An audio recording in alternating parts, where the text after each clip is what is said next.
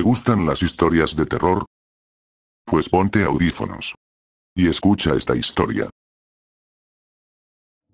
Vivíamos en lo alto del camino. Es una vista hermosa desde allí se puede ver todas las montañas y abajo el valle con su río cristalino, un verdadero paraíso. El sábado en la noche mi esposo fue al pueblo, como de costumbre se queda en la tienda que hay antes de empezar a subir el camino tomándose un par de cervezas. Muchos pensarán que me molesta, por el contrario pienso que debe distraerse un poco, en muchas ocasiones yo lo acompaño. En esta no quisimos dejar la casa sola, ya que se han estado perdiendo las aves de corral. No sabíamos aún si era algún ladrón o un animal, así que debía estar pendiente. Pasada las 8 de la noche escucho un ruido en el corredor de la casa. Saco despacio la escopeta y pienso en que es quien se lleva las gallinas, pero el ruido es de alguien grande, una persona, mis nervios se disparan a mil, aunque una mujer de campo y armada como estoy, no estoy preparada para enfrentar a un hombre y mucho menos dispararle, escucho patente los pasos de ese alguien al parecer un hombre grande y muy pesado, porque el piso es de madera y se escucha perfectamente el crujir de las tablas, me quedo atenta, con el corazón a punto de salirse, escucho perfectamente cuando se sienta en la silla que hay en el corredor y jadea al parecer de cansancio, pasan los minutos eternos, yo sigo escuchando su cansado respirar, sigo atenta, hasta que escucho los pasos de la mula de mi esposo, mi alma siente un descanso, pero también pienso que ese hombre que hay fuera puede atacar a mi esposo,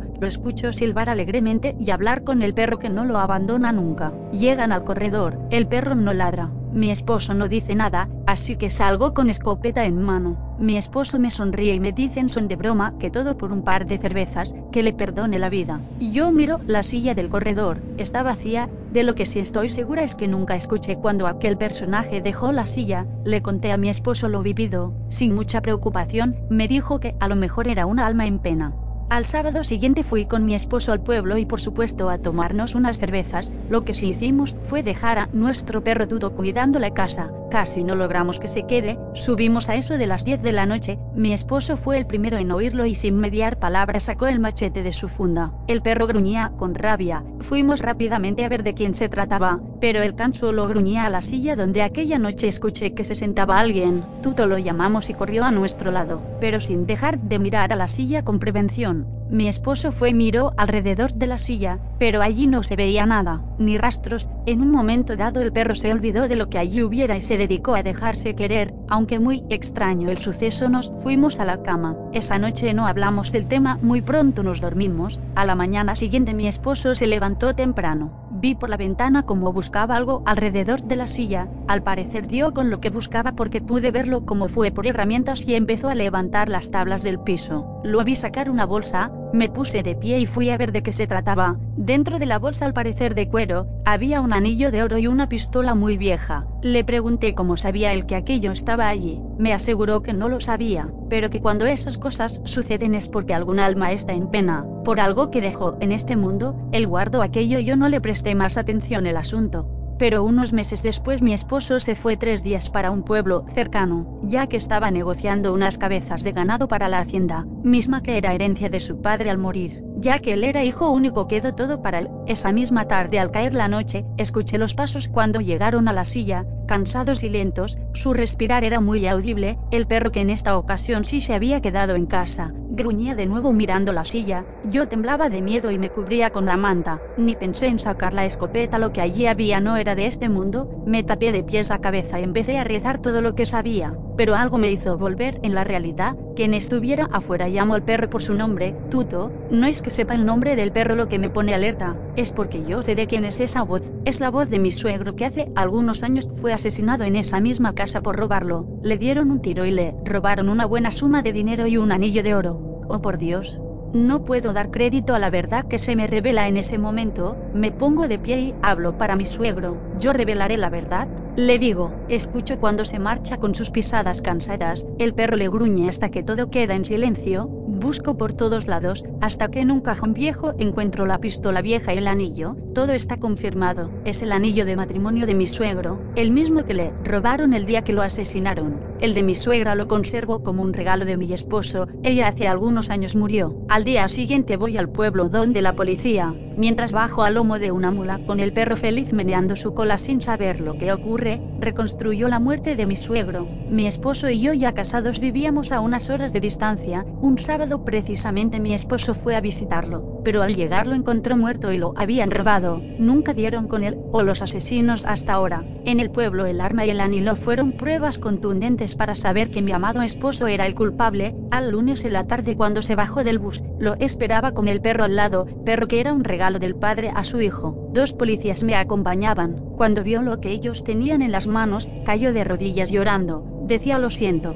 pero el viejo no se moría y yo quería mi herencia lo más pronto posible, no le dije nada, le di la espalda y me marché. El perro como si entendiera lo sucedido salió tras de mí, el juicio duró poco, porque él confesó su crimen, 12 años debía pagar, fui a casa y empaqué lo poco que me pertenecía y volví a casa de mi madre. El perro me acompañó hasta que murió de viejo, de mi esposo nunca volví a saber, lo borré de mi vida para siempre. Hay noches que me quedo hablando con mi madre del tema, donde no podemos explicarnos cómo mi suegro se manifestó años después, cuando ya todo se había olvidado.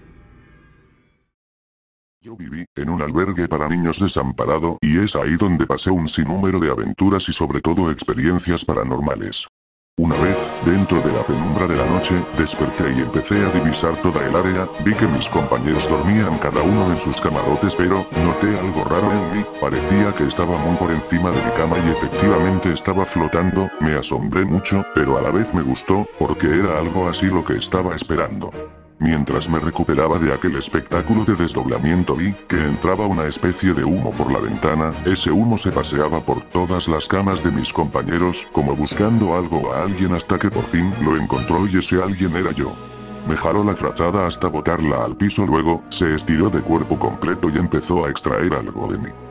Yo, solamente observaba, hasta que, se dio cuenta y como si tuviera ojos, se levantó un poco miró a la altura donde yo estaba y dejó de hacer lo que estaba haciendo y empezó a convertirse en un gato, en ese momento regresé a mi cuerpo, pero me sentía tan cansado que me puse a dormir junto al gato negro que ronroneaba a mi costado. Al día siguiente ya no quería dormir en mi cama, así que opté por acostarme con otro compañero y así lo hacía día tras día, hasta que un día cobré valor y me fui a dormir solo otra vez a mi cama. Ese día me puse a meditar más de lo normal, me enfoqué exclusivamente en ese gato, porque para entonces le había agarrado mucho miedo. Dentro de mi meditación empecé a anular el miedo hacia ese gato ente que invadía mis sueños. Esa noche no se activó mi estado de vigilia, pero tuve un sueño lúcido de los más raros. Soñé que ese gato estaba a mi costado, durmiendo y yo me he levantado y lo he empezado a perseguir, noté que ya no le tenía miedo, lo perseguí por debajo de las camas y se metió a los vestuarios. Estaba tan oscuro los vestuarios que no podía verlo por ningún lado, en ese momento mi cuerpo empezó a tener una transformación. Mi cara se puso un poco ancha y me empezaron a salir muchos dientes afiliados, mis ojos se hicieron muy grandes y desorbitados, podía ver en la oscuridad totalmente claro e incluso podía ver detrás de los casilleros y columnas, mi cuerpo se estiró y mis cosillas se apretaron contra mi estómago a tal punto que me causaba dolor porque empezaron a sobresalir junto con una fina capa de piel. Por otro lado mis brazos se alargaron tanto, que a pesar de ser largos eran fuertes y ágiles. Vi, al gato que estaba detrás de una columna, recuerdo que dio un salto a la altura de mi cuello o no sé cómo se podría decir porque parecía que estaba lleno de espinas, el hecho fue que lo atrapé en el aire, el pobre gato me habló y me dijo, yo, solamente te estaba cuidando, pero me alimentaba lo necesario, tú fuiste el que me invocó cuando pedías a la noche protección y ahora me vas a devorar, yo, lo escuchaba pero no tenía dominio de mí mismo, por más que suplicó, una espina de mi cuerpo se estiró a tal punto que lo atravesó y su final fue totalmente desgarrador que por motivos de sensibilidad de algunos lectores no puedo relatar a detalle. Cuando desperté en la madrugada todavía tenía esa sensación de carne en mi boca, además puedo confirmar por las sábanas manchadas que tuve que enterrar para luego después quemarlo, aunque de igual forma la monja me castigó durísimo por haber perdido las sábanas. Nunca más se me apareció ese gato, pero a cambio después de aquel suceso, empecé a escuchar una voz, en especial cuando estaba en peligro, en varias ocasiones me ha alertado e inclusive hasta adulto. Como les he contado en el relato anterior, me volví muy odioso y terminé quedándome solo en ese albergue, literalmente debido a que se llevaron a todos los niños a otro albergue, así estuve por dos largos años, hasta que me fui de aquel lugar, con el tiempo no podía controlar aquel poder sensorial, porque tenía mucho odio y resentimiento en mi interior. Veía espectros, fantasmas, demonios en cualquier lugar, no les tenía miedo y tampoco me importaba si le estuvieran haciendo algún mal a alguien. Nadie quería estar conmigo, cualquier relación que tenía, no duraba más de dos semanas a lo mucho un mes y se iban, por motivos paranormales y ese comportamiento extraño que presentaba, junto con las pesadillas y la risa tenebrosa que nunca escuché, pero que confirmaron las parejas con las que estuve. Todo esto terminó con la llegada de mi esposa. Al comienzo le hice sufrir mucho, ella me ayudó con terapias psicológicas la cual íbamos muy seguido, pero eso no bastaba porque aún quedaba el tema paranormal del cual ella sentía mucho miedo, porque me contaba que yo, me quedaba horas y horas parado enfrente de ella, a veces lo hacía en la cocina y algunas veces frente al baño, cosa que yo no recuerdo en absoluto. Esto, también le llegó a pasar a mi hija la tercera, pero eso ya es otra historia. Bueno, todo esto termina cuando empezamos a ir a una iglesia evangélica, donde también llevé terapias psicológicas y espirituales. Los pastores pudieron constatar presencias reales demoníacas, porque ellos pudieron verlos también, al cabo de dos años desaparecieron todos estos poderes sensoriales, que empezaron a hacerme daño entre avistamientos, presentimientos, visiones y sueños premonitorios. Les quería contar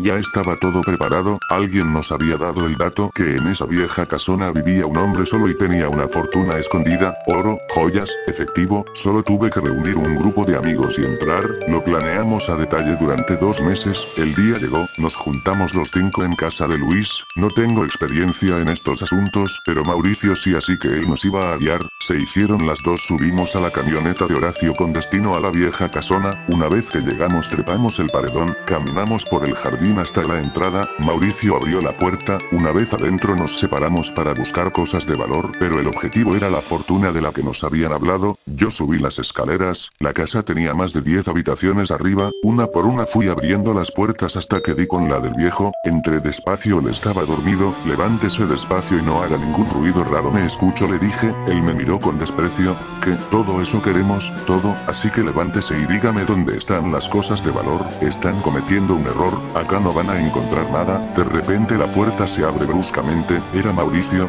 Dale viejo levántate y decirnos dónde escondes todo, no estamos jugando. Él se levantó, salimos de esa habitación, nos llevó a la parte de abajo, entramos en una especie de estudio, de un cajón comenzó a sacar dinero, algunas joyas y una barra de oro, esto es todo dijo Mauricio, es todo lo que tengo acá, algunas cosas están en el sótano contesto, ¿dónde está el sótano? La puerta que está abajo de la escalera te lleva directo, Mauricio llamó a Horacio y a Luis, vamos para el sótano les dijo, y los tres salieron para ese lugar, yo me quedé con el viejo quien se sentó en su escritorio, estaba demasiado calmado ante la situación que estaba viviendo, de repente me suena el celular, era Marcos, se están tardando mucho, está todo bien, si quédate tranquilo ven la camioneta lista que ya salimos luego de decir esto, al viejo se le dibujó una sonrisa en la cara, que le parece gracioso, que ustedes no tienen idea dónde entraron, un grito de dolor irrumpe en el silencio, seguido de otro grito, ¿qué es esto? Se escuchó desde el sótano, una puerta que se cierra violentamente, seguido de golpes y gritos de ayuda, ¿qué está pasando acá? Le grité al viejo mirando para todos lados, los golpes se detienen, también los gritos, vas a tener que ir a ver me dijo con una macabra sonrisa, quédese acá, no se vaya a levantar, anda tranquilo que no tengo ganas de caminar contesto, salí de ese lugar, despacio caminé hacia la puerta del sótano, la abrí, Marcos, Horacio, ¿está todo bien? Nadie respondía. Muchachos, ¿dónde están? ¿Qué está pasando? Comencé a bajar las escaleras, había una pequeña luz encendida, el lugar era gigante, ya en el último peldaño pude escuchar, es todo suyo y la puerta que se cierra con violencia, seguido del ruido de una llave, me encontraba encerrado, algo para poder escapar de ese lugar, se escuchan pasos acercándose, una respiración agitada y ronca, miro para todos lados, no veo nada, algo golpea mi pierna, es la cabeza de Horacio, seguido de un chillido ensordecedor, agarro un fierro que encuentro en una mesa, pasos a mi izquierda, a mi derecha, esa respiración, veo una tecla, la presionó, se encienden varias luces, y los cuerpos de mis amigos colgados de los pies sin cabeza, empecé a correr hacia la escalera, subo tres peldaños, algo me toma de la pierna, me doy vuelta, y esto que es grité con todas mis fuerzas, unas criaturas con garras, dientes afilados como hojas de sierra, quietos se escuchó el grito del viejo, para atrás las criaturas obedecieron, Señor por favor déjeme salir, tuviste la oportunidad de nunca entrar, y aún así lo hiciste, ahora estás ante la culminación del trabajo de mi vida, me llevo años experimentar con humanos hasta dar con el producto. La única manera de alimentarlos que encontré fue expandir el rumor que en mi casa había joyas y oro para que los ladrones como ustedes entren y ellos puedan alimentarse, así que acá finaliza tu travesía luego de decir esas palabras, cerró nuevamente la puerta, una garra me volvió a tomar de la me arrastró por la escalera hasta el suelo, y lo último que sentí fue a estas cosas devorar mi cuerpo.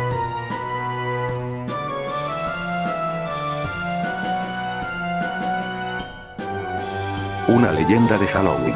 Una vez encontré una leyenda que contaré en lo siguiente, pero deben saber que, como leyenda, esta puede variar, como es normal en la mayoría de las historias populares o leyendas urbanas.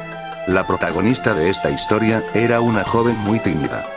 Por el trabajo de su padre, ella y su familia cambiaban constantemente de ciudad y de amigos. En uno de esos traslados habituales, un grupo de compañeros retó a la joven a una prueba de valentía. Debía ir al cementerio de noche y escribir una nota en la última tumba del camposanto en la que decía yo estuve aquí, debía hacerlo en la noche de Halloween, entonces la chica, con ansias de ser una más y poder integrarse rápidamente en el grupo, aceptó el reto y esa misma noche, se dispuso a cumplir su tenerosa misión. Aunque el cuerpo le pedía correr y abandonar el juego malévolo, la joven saltó la reja, caminó entre el frío mármol, las siluetas de las cruces, las criptas, mausoleos y las sombras de los ramos de flores posados encima de las tumbas. Finalmente llegó a la última tumba, sus ojos estaban empañados de lágrimas y sus manos temblaban por el miedo contenido hasta entonces.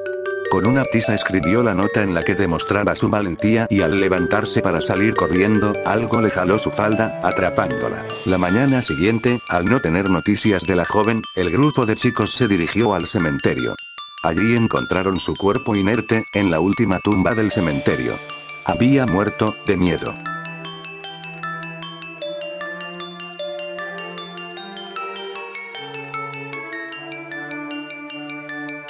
Una de las leyendas urbanas más crípticas en Japón es la de cabeza de vaca Gozu, en el japonés original. Una historia que, según el imaginario popular, es tan espeluznante que el solo hecho de contarla puede desencadenar eventos sobrenaturales.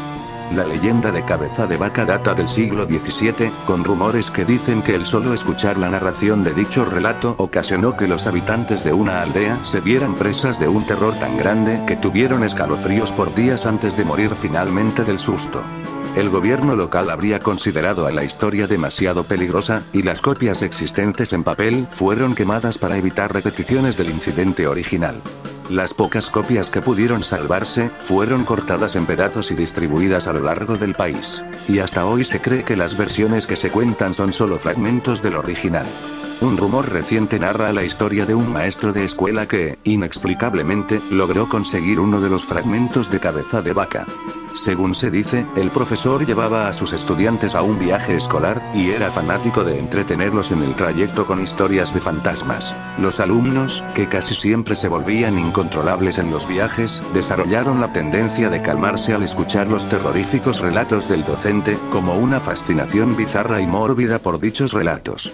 En uno de esos viajes, el maestro les dijo que les contaría el legendario cuento prohibido conocido como cabeza de vaca, pero, antes de que pudiese siquiera terminar la primera oración de la historia, los chicos comenzaron a sentir pánico. Deténgase. Gritaron. No nos la cuente. Un niño se tornó pálido y cubrió sus oídos, mientras que los otros comenzaron a gritar. Pero el profesor jamás se detuvo. Se dice que sus ojos se volvieron blancos y que procedió a terminar la narración como si estuviese poseído por una fuerza sobrenatural. Luego de una hora, el hombre recobró el sentido y se dio cuenta de que el autobús había caído a una zanja. Todos los estudiantes se habían desmayado y tenían espuma en la boca, mientras que el conductor yacía sobre el volante, sudando y temblando. No se sabe qué ocurrió después, pero el profesor jamás volvió a narrar la historia de cabeza de vaca.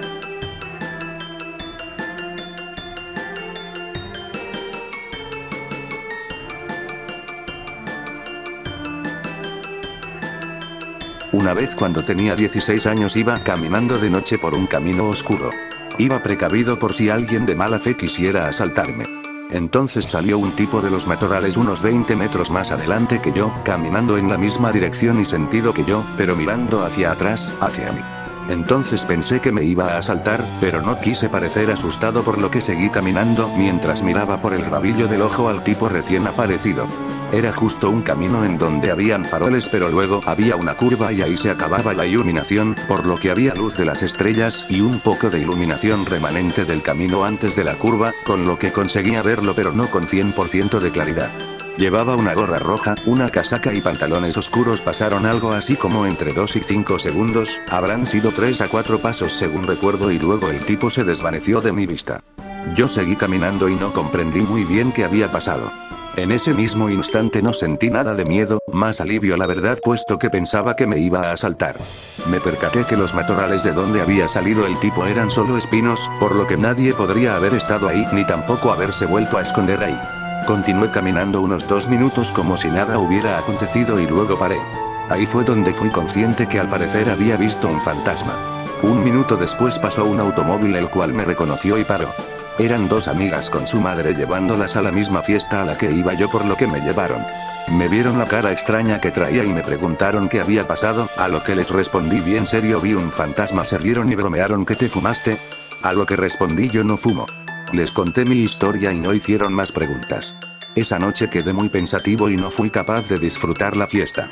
La verdad no creo mucho en fantasmas, y a veces pienso que pude haberme confundido, pero tengo el vivo recuerdo de esa persona que en un segundo estaba y un segundo después ya no estaba. Si te gustaron las historias dale me gusta. Que tengas suerte. Y te deseo que no duermas esta noche.